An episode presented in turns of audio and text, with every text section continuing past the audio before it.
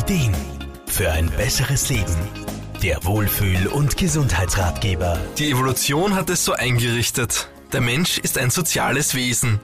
Die Verbindung zu seiner Gruppe ist vor allem zu Beginn der Menschheit lebensnotwendig gewesen.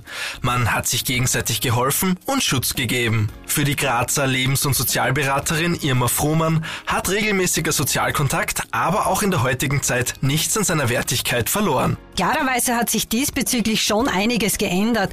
Wir müssen ja nicht mehr wirklich befürchten, dass wir sterben, wenn wir aus der Gruppe ausgestoßen werden. Aber der Kontakt zu anderen Menschen ist auch heute noch unglaublich wichtig. Wie wichtig er ist, bekommen wir gerade in der jetzigen Zeit zu spüren. Durch die Verordnungen in der Corona-Pandemie sind die Sozialkontakte auf ein Minimum beschränkt. Und darunter leiden viele Menschen.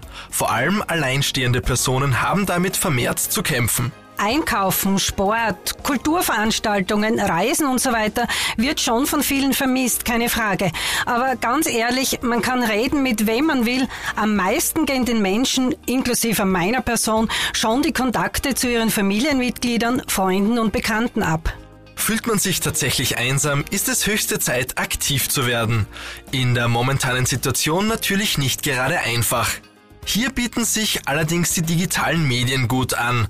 Sollte man damit nicht zurechtkommen, gibt es bestimmt jemanden, den man um Hilfe bitten kann. Wann, wann nicht jetzt, wäre die richtige Zeit, um vielleicht alte Kontakte aufzufrischen. Mir fällt auch auf, dass man sehr oft die gleichen Personen beim Spazierengehen trifft.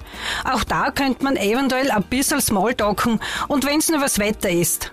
Einfach mal über seinen Schatten springen und ausprobieren. Was soll schon passieren? Mehr als schief gehen kann's nicht. Vielleicht freut sich auch der Nachbar, mit dem man sonst nicht so viel Kontakt hat, über ein Gespräch.